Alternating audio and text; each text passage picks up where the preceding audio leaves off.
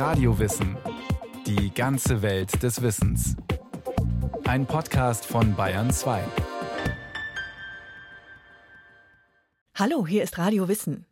Kaiser Karl V. Er war der Herrscher, in dessen Reich die Sonne angeblich nie unterging. Geografisch stimmt das zwar nicht, trotzdem, nie wieder hatte wohl ein einzelner Monarch so viel Macht wie er. Doch je höher Karl V. stieg, desto sicherer wurde sein Scheitern. Ich will es, gab mit fester Stimme ein junger Mann im überfüllten Aachener Münster auf die Fragen des Erzbischofs zur Antwort. Es war der 23. Oktober 1520. Bevor Karl von Burgund, Erzherzog von Österreich und König von Spanien, mit dem heiligen Chisamöl gesalbt wurde, musste er feierlich geloben, stets für den einzig wahren Glauben einzutreten, der Kirche Schutz und Schirm zu sein, gerecht zu regieren, Arme, Witwen und Waisen zu schützen und dem Heiligen Vater treu zu sein. Danach erfolgte die Krönung. Anschließend wurde er zur Empore des Oktogons geleitet. Als er auf dem Thron Karls des Großen Platz genommen hatte, fragte der Kölner Erzbischof die Anwesenden, ob sie diesem Fürsten und Herrn Gehorsam leisten wollten. Ein tausendfaches Fiat, so sei es, erfüllte den Kirchenraum. Den Jubel übertönten die Glocken. Sie verkündeten der ganzen Welt, dass das Heilige Römische Reich wieder einen rechtmäßigen König hatte, dem der Papst bald den Titel eines erwählten römischen Kaisers zuerkennen sollte. Der feierliche Einzug Karls am Vortag war an Pracht kaum zu überbieten gewesen. Hunderte kostbar gekleideter Fürsten, Grafen, Herolde, Trompeter und Reiter gaben das Geleit.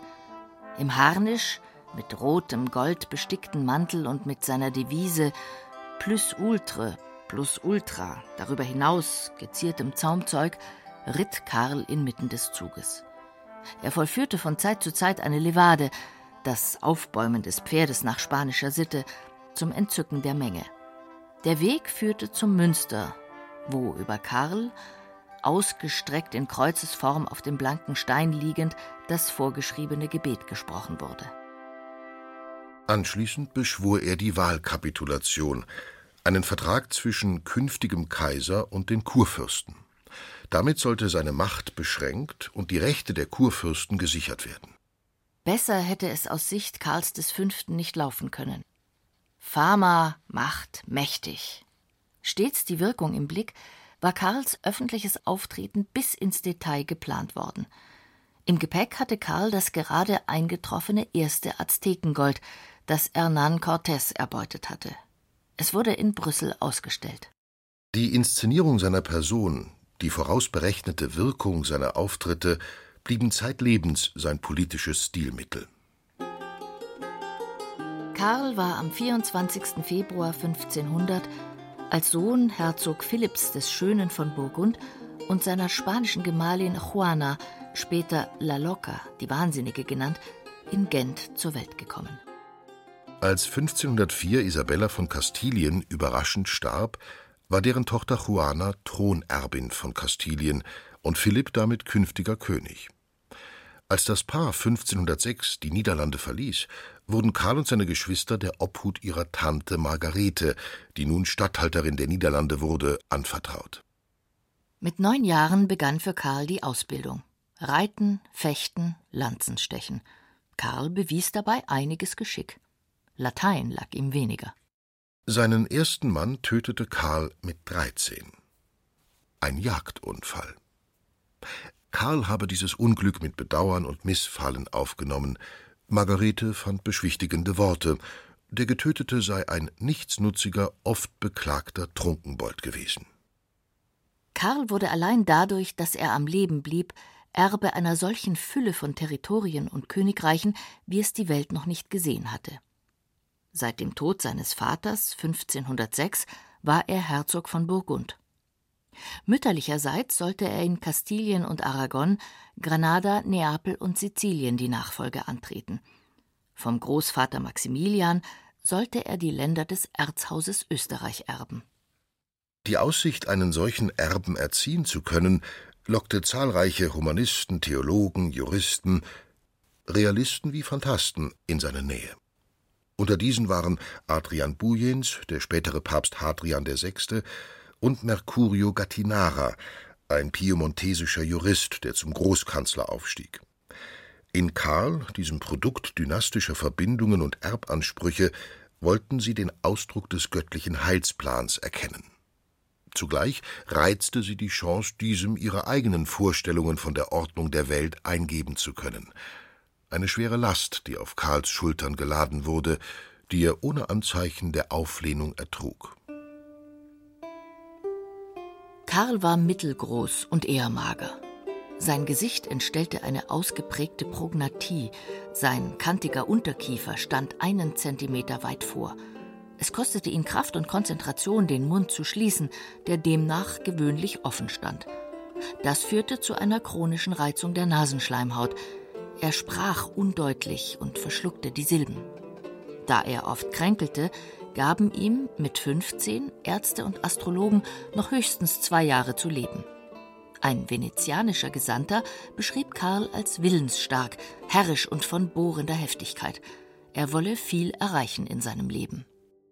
Die Stunde, da er das spanische Erbe antreten musste, kam früher als erwartet.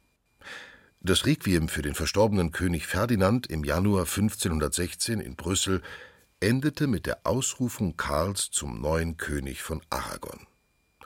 Karl sprach kein einziges Wort Spanisch. Es dauerte über ein Jahr, bis seine Berater die Zeit für gekommen hielten, nach Spanien aufzubrechen. Das Großsegel des Flaggschiffs trug die zum ersten Mal öffentlich gezeigte Devise Plus Ultre. Somit ist mit diesem darüber hinaus Zunächst konkret der Aufbruch in sein neues Königreich zu verstehen. Dass Karl an der Devise festhielt, spricht für fortgeschriebene Deutungsmuster, ob nun neuer Reiche jenseits des Meeres oder der Errichtung einer Universalmonarchie. Sein erster Weg führte ihn zu seiner Mutter nach Tordesillas, die dort in Arrest gehalten wurde. Anders als ihm berichtet, fand er sie keineswegs verwahrlost. Freundlich, doch distanziert fragte sie ihn, ob er wirklich ihr Sohn sei. Der Tod Kaiser Maximilians am 12. Januar 1519 rief den französischen König Franz I. auf den Plan, sah sich dieser doch von Habsburg im Norden, Südwesten und Osten umzingelt.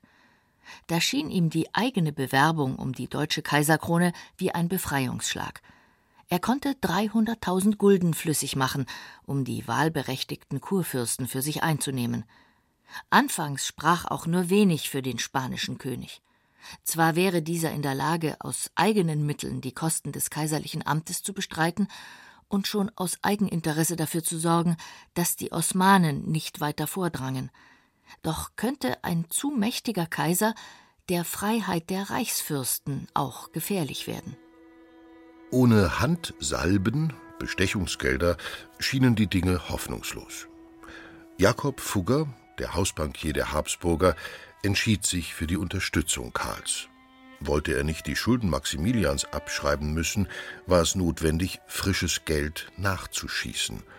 Am Ende des unwürdigen Geschachers gaben 851.918 Gulden den Ausschlag.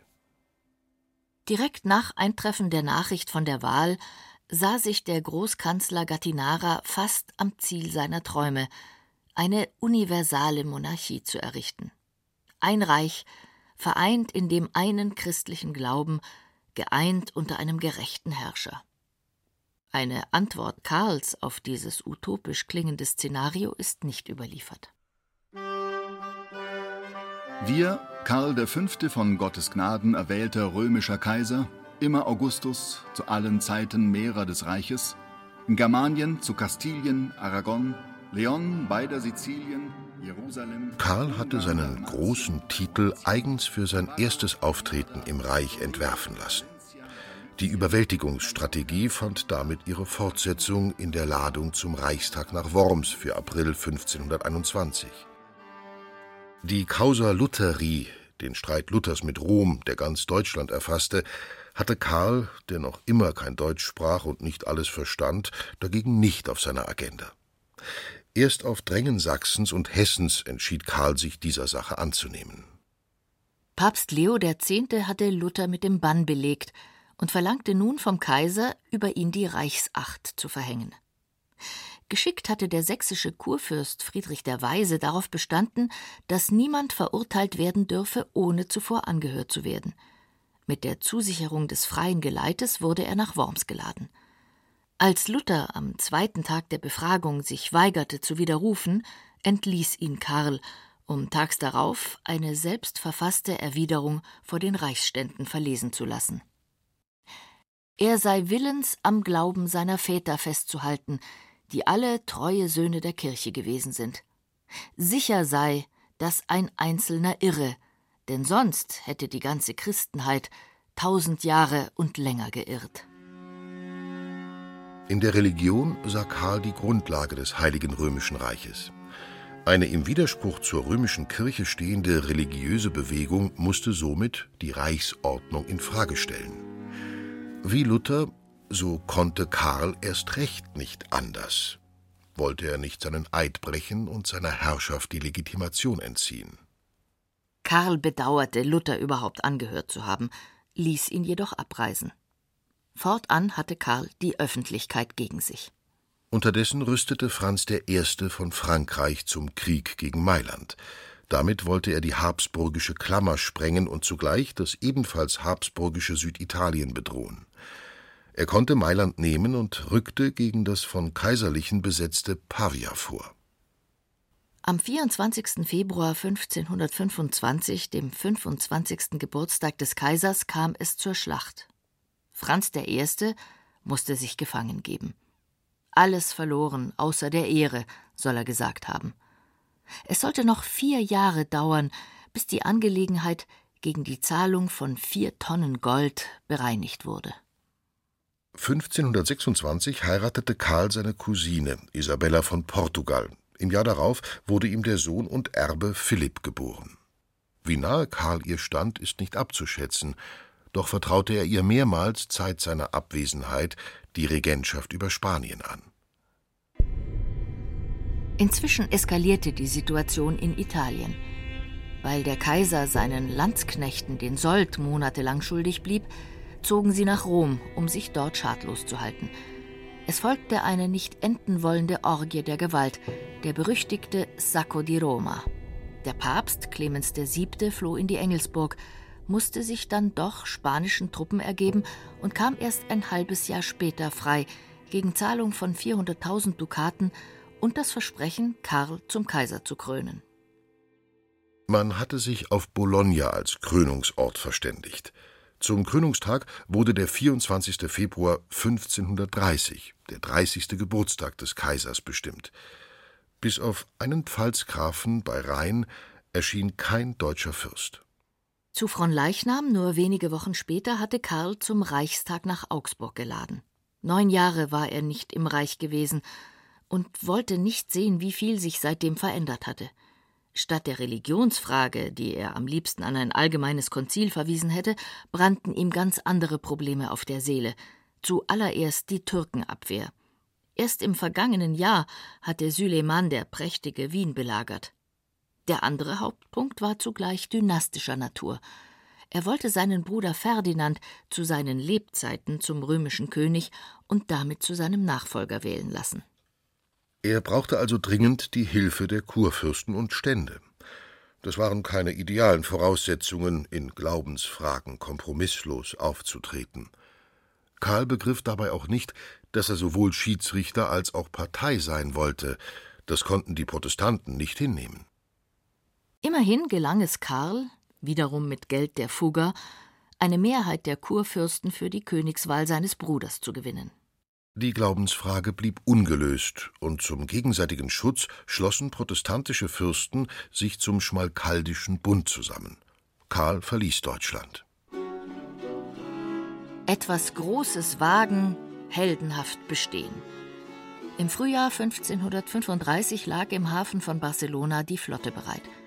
Mit an Bord gingen Maler, Dichter und Chronisten, eine absichtsvoll zusammengestellte Propagandatruppe, die den fest eingeplanten Sieg zum Ruhme Karls in aller Welt verbreiten sollte. Dieser Kreuzzug war eher ein gigantisches Kommandounternehmen gegen Tunis, einem Stützpunkt muslimischer Korsaren. Der Sieg war nur ein halber. Denn der Anführer Khaireddin Barbarossa konnte mit einem Teil seiner Flotte nach Algier entkommen. Die Propaganda leistete ganze Arbeit. Hymnisch preisende, dabei maßlos übertreibende Lobeshymnen begleiteten Karls Einzug in Neapel. Eine Devise rief Karl zum Imperator Africanus, zum Kaiser in Afrika aus. Zum ersten Mal war die Rede davon, dass in seinem Reich die Sonne nicht unterginge. Dann endlich das lang erwartete Kräftemessen mit den protestantischen Fürsten. Der Schmalkaldische Krieg 1546-47 brachte Karl zwar den erhofften Sieg, wurde jedoch durch die Maßlosigkeit, mit der Karl diesen Sieg ausnutzen wollte, zur Ursache seines Scheiterns. Bei Mühlberg an der Elbe konnte Karl das Heer des Schmalkaldischen Bundes überrumpeln. Auch wenn an der Niederlage der Protestanten nicht zu zweifeln war, gewannen die Verlierer doch den Kampf um die öffentliche Meinung. Karl wurde vorgeworfen, dass er gegen sein Wahlversprechen fremde Truppen, nämlich spanische Söldner, ins Reich geholt hatte, um die deutsche Libertät niederzuringen. Das Wort von der viehischen spanischen Servitut machte die Runde. Dagegen konnte die von Karls Propaganda verbreitete Devise Veni, vidi, Deus vicit, ich kam, ich sah, Gott siegte, keine Emotionen wecken. Karl wollte der Familie seine Vorstellung von der weiteren Nachfolge im Kaiseramt präsentieren. Auf ihn werde Ferdinand folgen. Danach aber sollte sein Sohn Philipp Kaiser werden, dann Ferdinands Sohn Maximilian. Als der Plan ruchbar wurde und die Fürsten dagegen Protest einlegten, hatte sich auch dieses Thronfolgeprojekt, das auf nichts weniger als eine Erbmonarchie hinauslaufen sollte, erledigt. Aufsehen und Schaulust erweckte die Ankunft des wohl berühmtesten Malers seiner Zeit, Tizian aus Venedig. Vor Ort malte er für den Kaiser sein riesiges Reiterporträt, das ihn als Sieger von Mühlberg darstellt, und ein weiteres ganz besonderes Bild, mit dem sich Dr. Andreas Schumacher von den Bayerischen Staatsgemäldesammlungen beschäftigt hat. Wir sehen auf diesem großen repräsentativen Herrscherbildnis Karl V.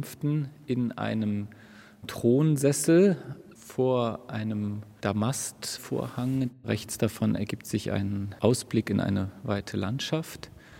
Wir sehen ihn also ganz figurig als Sitzfigur in diesem thronartigen Lehnstuhl. Und das ist eine Porträtform, die für Papstbildnisse bekannt ist. Karl musste und wollte sich für die Sitzungen bei Tizian sehr viel Zeit nehmen. Dass dieser das in München aufbewahrte Bild von Karl V. vor Ort fertigstellte, zeigt, wie viel dem Kaiser daran gelegen war. Jeder Maler, der ein Porträt von Karl V. anfertigen wollte, hatte mit dem Problem des entstellenden Unterkiefers zu tun. Tizian erwies sich hier als Meister der gewinnenden Verunklärung. Wohl auch ein Grund, warum Karl V. ihn so überaus schätzte. Das ist die große Kunst des Porträtmalers Tizian, auch den repräsentativen Anspruch mit einem sehr persönlichen, menschlichen Blick auf den Dargestellten zu verbinden. Und in diesem Kontext ist sicherlich bemerkenswert, dass Karl V. hier wiedererkennbar charakterisiert ist und nichtsdestotrotz in einer relativ ja, geschickten Strategie, auch der Art und Weise, wie der Bart des Kaisers gezeigt wird, die Fürsten wagten die Rebellion und führten Karl seine Ohnmacht vor Augen. Mit knapper Not entkam er im Frühjahr 1552 von Innsbruck aus über die verschneiten Berge, als das Heer der Reichsfürsten sich näherte. In Villach musste Anton Fugger dem mittellosen Kaiser wieder mit Geld aushelfen. Zeit seines Lebens sind es 500 Kreditverträge, die den Namen des Kaisers tragen. Keineswegs alle, jedoch die höchsten Summen zeichnen die Fugger. Der konziliantere und in Reichsdingen erfahrenere Bruder Ferdinand verhandelte mit den Rebellierenden. Karl weigerte sich kategorisch, einer reichsrechtlichen Duldung der lutherischen Konfession stattzugeben. Er überließ es Ferdinand, den Augsburger Religionsfrieden zu unterzeichnen. Fortan galt cuius regio eius religio im Reich. Jeder Fürst konnte über die Religion seiner Untertanen bestimmen. Sein politisch-militärisches Scheitern und nicht zuletzt seine Gicht, er konnte allein weder stehen noch gehen, ließen in Karl den Entschluss reifen, aller Herrschaftsrechte zu entsagen. Er tat dies sukzessive und planvoll. Spanien, die Niederlande, Mailand, Neapel und die überseeischen Besitzungen überließ er seinem Sohn Philipp, die Erblande und die Kaiserwürde seinem Bruder Ferdinand. Die Abdankungsrede Karls V. in Brüssel am 25. Oktober 1555 geriet zur Lebensbeichte. Er habe stets das Beste gewollt. Er bedauere, seinen Reichen nicht dauerhaften Frieden gebracht zu haben. Sollte er jemandem Unrecht getan haben, bitte er diesen um Vergebung. Alle Anwesenden soll bei diesen Worten die Rührung erfasst haben. An das Kloster von Juste in der kastilischen Estremadura hatte sich Karl eine kleine Villa anbauen lassen. Hier saß er im Garten oder angelte in einem der Teiche. Bald erkrankte Karl, fiel tagelang ins Koma. Er wurde schwächer. Am 21. September 1558 gegen zwei Uhr morgens starb Kaiser Karl V. Trotz tausender Briefe und Berichte ist die Persönlichkeit Karls kaum fassbar. Auserwählt zu sein und dadurch besondere Pflichten zu haben, war ihm von Kindheit an beigebracht worden. Als wesentliche Charakterzüge erscheinen Stolz, Härte, Standhaftigkeit gegenüber der Welt und Demut vor Gott. Wenn Karl V. sich als einen Gescheiterten an den ihm von Gott gestellten Aufgaben ansah, ist er auch darin Martin Luther nicht unähnlich, wie auch beide einzig von Christus Erlösung erhofften. Das Urteil über die Bedeutung Karls V. fällt keineswegs nur negativ aus. Gescheitert ist er als Schirmherr und Wahrer der Einheit aller Christen. Das Ziel der Schaffung einer Universalmonarchie, das er selbst nie formulierte, jedoch danach agierte, blieb unerreichbar. Die spanischen Teilkönigreiche verwandelte er in den fast 40 Jahren seiner Herrschaft in die Realunion Spanien. Das spanische Kolonialreich wuchs zu kaum fassbarer Größe. Die Rivalität zu Frankreich bestand fort. Der habsburgisch-französische Gegensatz dominierte die europäische Politik noch zwei weitere Jahrhunderte. Die türkische Hegemonie auf dem Mittelmeer beendete erst eine christliche Flotte unter dem Kommando von Karls natürlichem Sohn Don Juan de Austria in der Seeschlacht von Lepanto 1571. Zu Lande blieben der Balkan und weite Teile Ungarns noch weitere anderthalb Jahrhunderte unter osmanischer Herrschaft. Mit dem Zeitalter Karls V. begann jedoch auch die Epoche der militanten Nationalstaaten, und des ungezügelten Wettlaufs um die Beherrschung und Ausbeutung der Welt.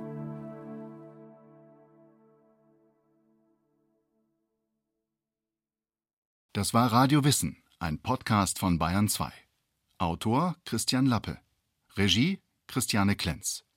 Es sprachen Irina Wanka, Stefan Wilkening und Jerzy May. Technik Adele Kurzil. Redaktion Thomas Morawetz. Wenn Sie keine Folge mehr verpassen wollen, abonnieren Sie Radio Wissen unter bayern2.de slash podcast.